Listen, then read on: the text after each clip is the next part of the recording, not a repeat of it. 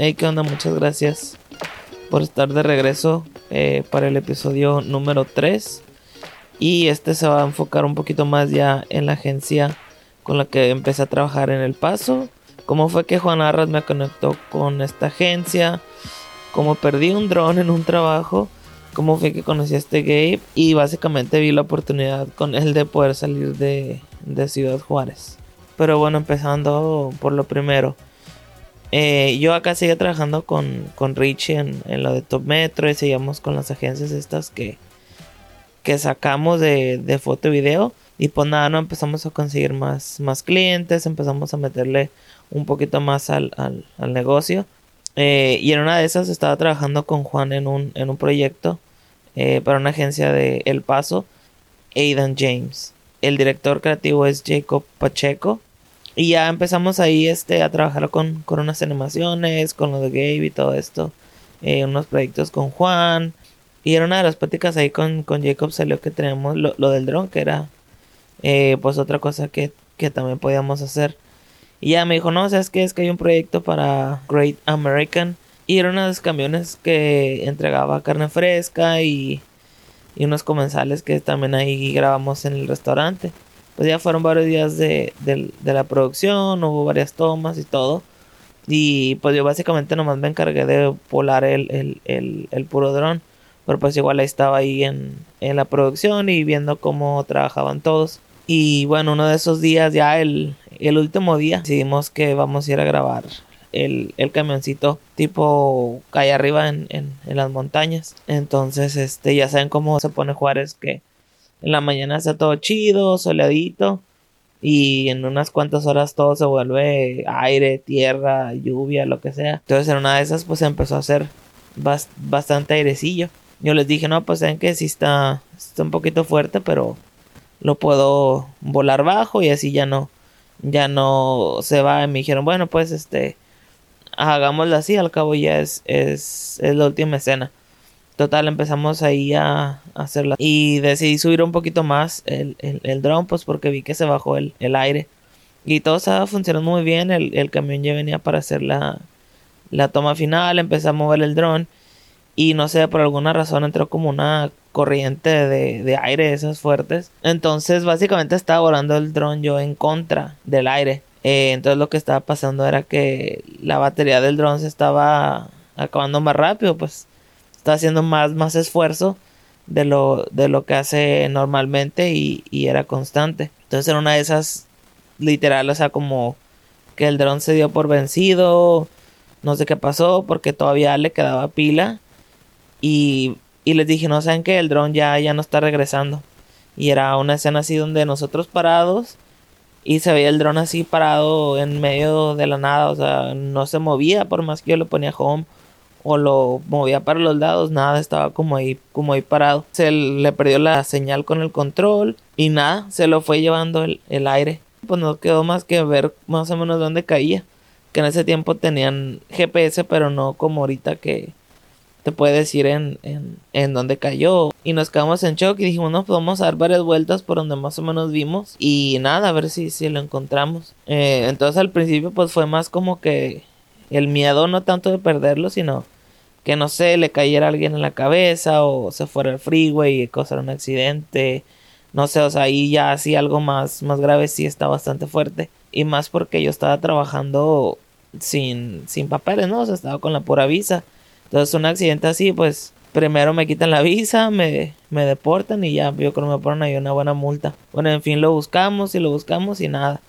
No, no salió, no, nada, nada. Dimos varias vueltas y, y no salió. Entonces lo que grabamos ese día se perdió totalmente. Pero pues ya nada, y me agüité bastante. Entonces pues ya después de ahí este seguimos trabajando juntos. Eh, no pasó nada más que con Richie de Ponimono. Pues ya nos fregamos, vamos a tener que comprar otro. Entonces para eso tenemos una cajita de, de, ahorro. Pues tenemos en caso para emergencias o comprar algo extra, etcétera. Con la cajita esta pues nos tiró paro a comprar un, un dron nuevo. Y bueno ya volviendo a la historia llegó otro proyecto con Jacob en El Paso y que era básicamente igual lo que volar el drone. Era un bar que tenía un concepto eh, muy local. Eh, no sé si existe todavía, pero se llama Born and Raised in El Paso. Entonces era un spot de, de video donde mostraban la diversidad y todos estos este, detalles. Eh, para el proyecto este decidieron trabajar con una agencia de video que está en Houston. Y para los que ya saben en dónde vivo, pues ya la historia sí, sí va para allá. Y bueno, llegué el primer día de la producción, conocí parte del, del, del equipo, que venían varias personas y otros freelancers ahí en el, en el paso. Y ya el día se llegó de la, de la producción y entonces empezamos a hacer equipos de dos o de tres, no me acuerdo cuántos era. Y listo, entonces ahí fue cuando apareció este Gabe, o sea, Gabriel Gurrola, eh, venían de acá de, de Houston. Entonces, pues, para mi suerte, ¿no? También me tocó con él. O sea, dije, uff. O sea, él iba a grabar con, con, su cámara gimbal y yo, y yo con el dron. Entonces empezamos ya a, planear, ¿no? Quién iba a grabar primero y ya de ahí pues empezó todo el, el, el, el, trip. Entonces empezó a manejar las locaciones y todo y empezaron las preguntas, ¿no? De, y pues para conocernos y ya saben todo esto, ¿no? Pero ya me empezó a preguntar qué, qué, qué hacía, que si volaba el dron solo, entonces pues ya le empecé a contar la carrera de diseño, que me iba a graduar, que trabaja en una agencia digital y ya pues que me asocié con él, con el founder que fue Richie, ya pues así como una historia muy corta de, de lo que estaba haciendo en, en, en, ese momento y ya las otras cosas que también podíamos hacer como el diseño y todo eso, ya fue como fue que conectamos con, con este Jacob. Eh, ya pues le empecé a decir que también hace animaciones, todo esto, ¿no? O sea, pues ahora sí que uno promocionándose con todo lo, lo, que sabes hacer. Entonces suena como muy acá, pero o sea, en ese momento dije, o sea, yo vi a Gabe y dije, no, este es mi boleto para salir de aquí y pues generar una carrera en, en, en, otro país, ¿no? Y buscar más, más oportunidades. Bueno, entonces yo le pregunté también, ¿no? Que qué hacía. Me dijo que era cofundador de una agencia en Houston, que necesitaban gente que supiera hacer cosas como las que hago, bla, bla, bla, todo esto, ¿no? O sea, básicamente casi alguien como yo. Y ya, este, le, pues no sé si fue mi suerte, destino, coincidencia, eh, como le quieran decir, pero, o sea, justo tengo una tía que vive en Houston.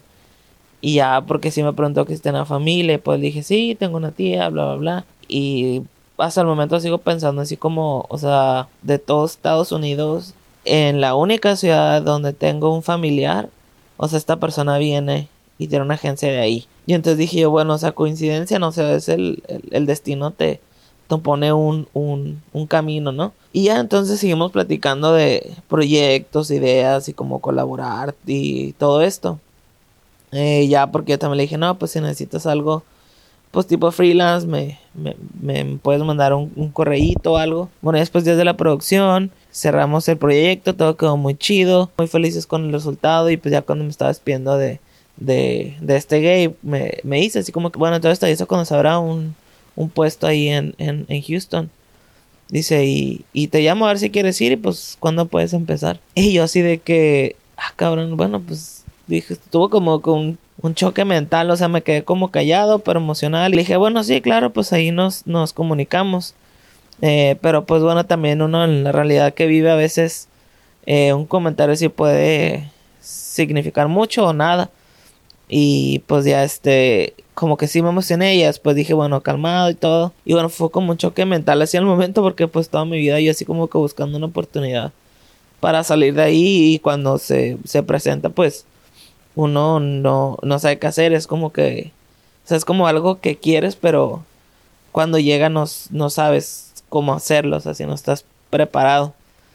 Entonces, este, dije, bueno, ahí, ahí platicamos todo esto. Y ya, pero bueno, me casi todo emocionado con un hype de, de que no sé, ojalá y si se arme a la vez, pero me y pero a la vez me tenía que calmar porque pues cuántas veces no hemos escuchado un conocido o alguien que le han dicho lo mismo y pues ya no, o sea, la oferta desaparece o es un comentario ahí nada más. Y bueno, quiero poner un paréntesis para decir un comentario personal que todo eso que estás haciendo ahorita, todo el esfuerzo que todas las ganas que le estás echando a diario para buscar una mejor oportunidad en tu carrera, este o tener un, un mejor futuro, es que a uno les llega más rápido y a otros más lento. Y siempre tratar de dar lo mejor de, de, de uno mismo diario. Ya cuando llegue esa oportunidad, por más difícil que sea, pues no, no, no hay que soltarla porque mientras más miedo te dé la decisión, o sea, más grande la recompensa va a ser. Y ya volviendo a la historia, después de que comenté un mini speech ahí, al día siguiente ya llegué a la oficina, eh, trabajando, estudiando, todo esto. Y ya por esos tiempos ya estaba casi, casi a terminar la carrera. Pero como me enfoqué más en el trabajo, pues en realidad no tenía mucho tiempo de, de agarrar las clases y, y todo eso. Entonces, pues me, me, fui, me fui atrasando. Y ya este llegó el tiempo que tenía que tomar a clase donde haces tu tesis y, y todo esto. Entonces era una de las clases donde la verdad sí tenías que meterle mucho tiempo, investigación, eh, ir a las clases. Yo dijeron, a lo mejor hay algo, no sé qué se puede hacer en lugar de, de tomar esa clase. Entonces, en fin, me puse ahí en contacto con la dirección y todo. Y me dijeron, no, pues contáctate con la maestra Guadalupe Gaitán, que le mandó un saludo que sí me ayudó bastante. Entonces, una de las opciones era que se tenía experiencia suficiente o que se había trabajado en varios proyectos mientras estaba en la carrera. Entonces me dijo, si tienes eso, pues ármate un portafolio así, me lo enseñas y de ahí vemos este qué es lo que se puede hacer. Entonces ya me puse las pilas, dije, no, o sea, de aquí pues mejor hago eso porque, o sea, no le, no, no le quiero meter todo ese tiempo a la tesis, va, o sea, no digo que, que, que esté mal o que no debas de, de tomar esa clase, va, pero, o sea, en sí para mí en ese momento no me funcionaba hacer una tesis. Entonces ya llevé mi, mi primer edit y ella dijo que sí, que estaba muy bien, que había varios trabajos, pues que había que limpiarlo, eh, ponerle mejor presentación, todo eso. Entonces me dijo, no, sí, esto sí cumples con el requerimiento, hay que trabajar en tu portafolio y ponerle buena, buena presentación. Este, entonces vas a, vas a trabajar conmigo y ya yo le dije que sí, que pues muchas gracias y ya quiero pues aquí aclarar que la maestra Guadalupe Gaitán así me ayudó bastante tanto en el proceso de cómo diseñar el, documento hasta darme una guía ¿no? de cómo podía balancear la, escuela junto con el trabajo, eh, algunas clases que podía tomar en las tardes o, virtual. Y ya, pues no, sí, sí me ayudó bastante la maestra durante mi, mi último año ahí en, en, Yada. Y ya después de todo esto me quedan nomás como 20 créditos o algo así, o sea, y creo que todavía hasta la fecha. Eh, me quedan como 20 o 30 créditos ya para poderme graduar. Entonces un día, no me acuerdo exactamente cuál va, pero solamente me acuerdo que era en mayo del 2017. Ah, estaba ahí trabajando yo y me llama Gaypa y ya pues cómo se ve que él, pues porque me dio su, teléfono cuando estamos en el paso. Total, salgo de la oficina porque digo, bueno, este, a ver qué onda, ¿no? Entonces, total, ya respondo, me dice, no, este, que se vea pensado en lo que platicamos de, de, su oferta, ¿no? Ahí en, en su agencia. Y yo le digo así como que no, pues mira, la verdad, o sea, sí al Chile, ¿no? Sí le dije que yo no lo había pensado mucho, pues porque ese tipo de ofertas acá en las fronteras son como que muy al aire o, o, nada, ¿no? Y pues ya también ya había pasado como un mes o dos o algo así, pues ya también como que se, se ceba, ¿no? Como que esa emoción. Y ya me dijo así muy, muy sorprendido, ¿no? O sea, y se estaba riendo que, que la oferta era seria, o sea, que, que había un, un rol disponible allá en, en Houston y que que, quería ver qué pensaba, que había hablado con los otros socios y que pues se les hizo buena la idea. O sea, básicamente Gabe me vendió con, con los otros socios eh, con base a lo que yo, yo le platiqué de mí, pues, pues a mí sí se me hizo bastante chido. Y ya me volvió a preguntar que si estaba interesado y ya yo le dije pues que sí, o sea que, o sea, sí, sí me interesaba bastante, pero pues que al momento tenía muchos proyectos en, en la mesa y no me podía ir así nada más porque pues aparte de mi trabajo con Top Metro, que nos, nos, estaba yendo bien, o sea, estar un trabajo constante y clientes nuevos. Y aparte con la, y aparte con la agencia de foto y video, pues teníamos proyectos de quinceñeras o de algunos clientes o algo así.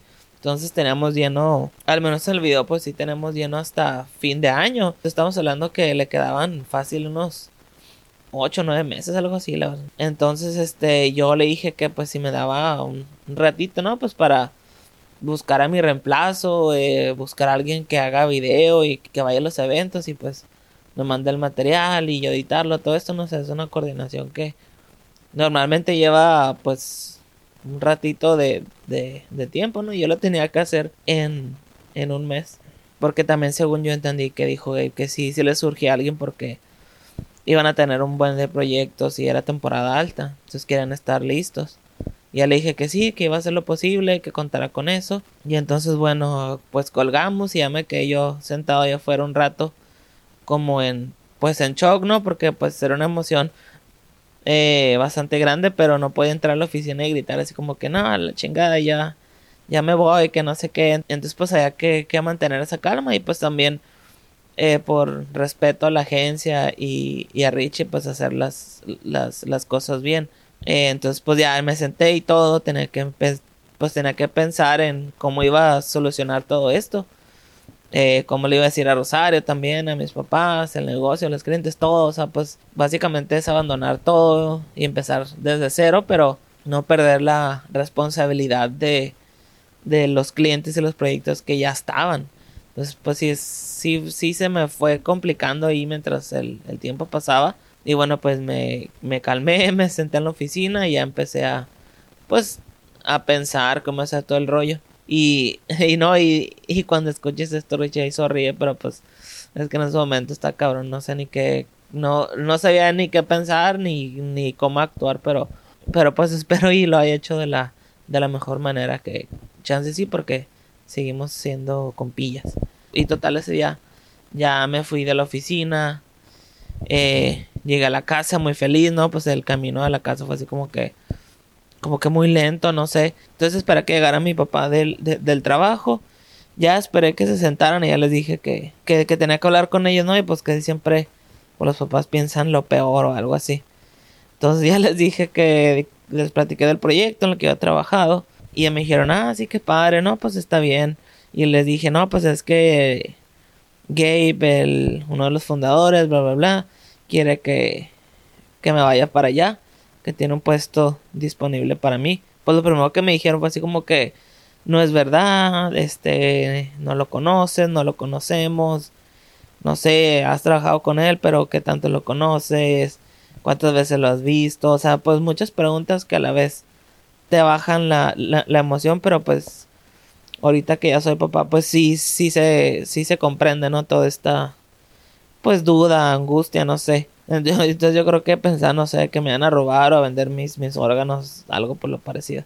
Entonces ya después de que las platiqué como lo conocí y todo esto, pues en lo principal mi mamá me, me, me preguntó, ¿no? ¿Qué, iba a hacer con, con la escuela? Pues porque para mi mamá la escuela siempre ha sido lo más importante y, y se respeta, ¿va?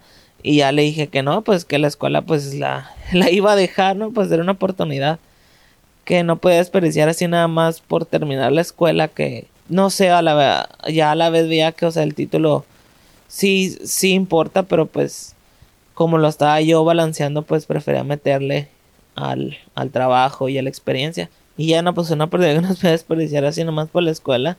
Ya le dije, no, que, que la terminaba después y pues hasta la fecha no. Y bueno, total, como que pues sí agarraron la idea a mis papás, pero a la vez también estaban en shock, pues porque me preguntaron así como que cuándo te tienes que ir, bla, bla, bla. Y les dije, no, pues tengo un mes para arreglar todo esto. Dices, me dio la oportunidad y todo y me dio chance de, de poner las cosas bien con Tometro, las bodas y los otros proyectos que tenía ahí. Eh, entonces, pues ya, les dije, no, pues ni modo. Y también ellos dijeron, no, pues dale, mijo, así es.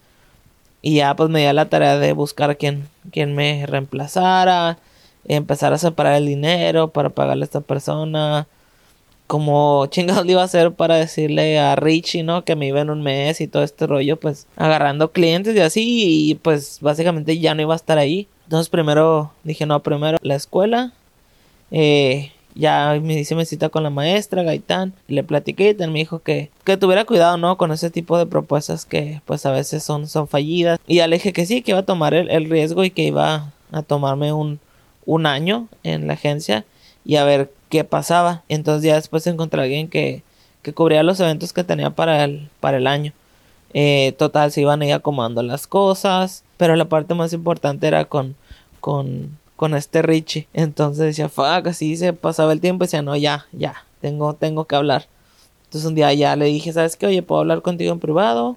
Me dice, no, no, Simón, y pues todo, no, todo nervioso pues eh, tanto él como yo, ¿no? Pues cuando alguien te dice hablemos en privado, pues no es, no es algo bueno normalmente. Entonces ya nos sentamos, todo chido, le empecé a platicar de lo de Gabe, del proyecto, cómo platiqué con él y ya de la propuesta. O ya me dijo así como que bueno, este, pues sí, está todo cool y todo, pero ya tomaste una, una decisión y le dije, no, sí, este, pues la verdad es que sí quiero tomar esa oportunidad Y pues algo que siempre va a servir toda la vida es este nunca cortar una amistad por trabajo. No hay que quemar esa bala nunca porque pues uno nunca sabe este cuando pueda necesitar de, de, esa persona y viceversa también, pero pues la, la vida es, es, muy corta y pues no hay que quedar mal, mal con nadie. En fin, eh, volviendo a la historia otra vez, le comenté el plan de lo que ya había empezado a hacer, lo que pues que me iba en un mes más o menos.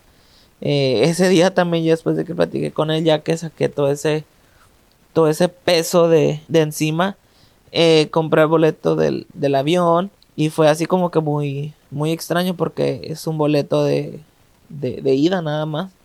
Cuando normalmente viaja, pues es ida y vuelta. Entonces sí fue súper extraño como que comprar un boleto nada más. Y ya este, después de que se cumple el mes y dejando las cosas claras, tanto con Richard como con mis papás, pues llegó el día que ya ya me iba, me despedí de mis papás, de mis amigos, del, del, del buen Richie y me llevé lo, lo, necesario nada más, que, fue que no fue mucho más que la ropa, mi laptop, mi cámara, el dron se queda con Richie y ya, o sea, todo lo demás ya no lo, lo necesitaba, todo, todo era material. Y claro, bueno, como mamá ¿no? y como mamá mexicana, eh, decidió irse mi mamá el primer mes pues no sé, para que no me robaran los órganos o no desaparecieran, no sé, pues ahí el, el miedo sí, sí está bastante grande. Y ya pues nos venimos para acá los dos y llegamos a Houston. Y bueno, yo nunca había estado en Houston, ni menos pues, para, para trabajar, ¿no? Entonces eran unos nervios incontrolables que es que sentía por dentro, pues la, la ilusión de estar en los Estados Unidos,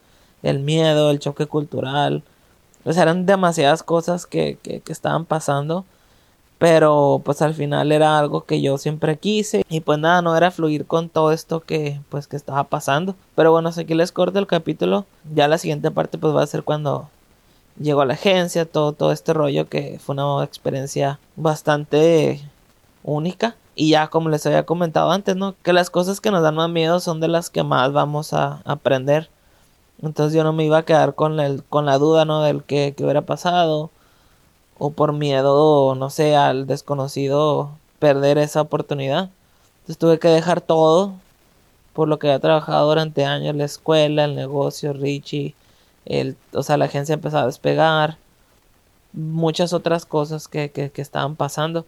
Rosario también, pues, o sea, pero bueno, son bastantes detalles, ¿va? Y que, que tenía que, que solucionar y cuando las cosas son para uno siempre vuelven y, y nada, ¿no? Pues emprender el, el, el, sueño americano y bueno, se me dio la chance de empezar desde cero y lo vi como una oportunidad en mi carrera pues para llevar los skills que ya tenía al siguiente nivel y, y aprender de los demás, ¿no? Iba yo con unas ganas de, de, de aprender. Entonces, este, ese es el pequeño, la pequeña conclusión de este capítulo. Mayor el sacrificio, mayor la recompensa. Y bueno, ya para así, ya, ya, para cerrar, en el siguiente capítulo voy a empezar a hablar de lo, de lo bueno y lo difícil. Ya cuando llegué a la oficina de, de Nuca, así se llamaba la, agencia, como fueron mis primeros días trabajando, el choque cultural, el, el sentirse raro en un lugar donde, o sea, aparentemente todos pertenecen,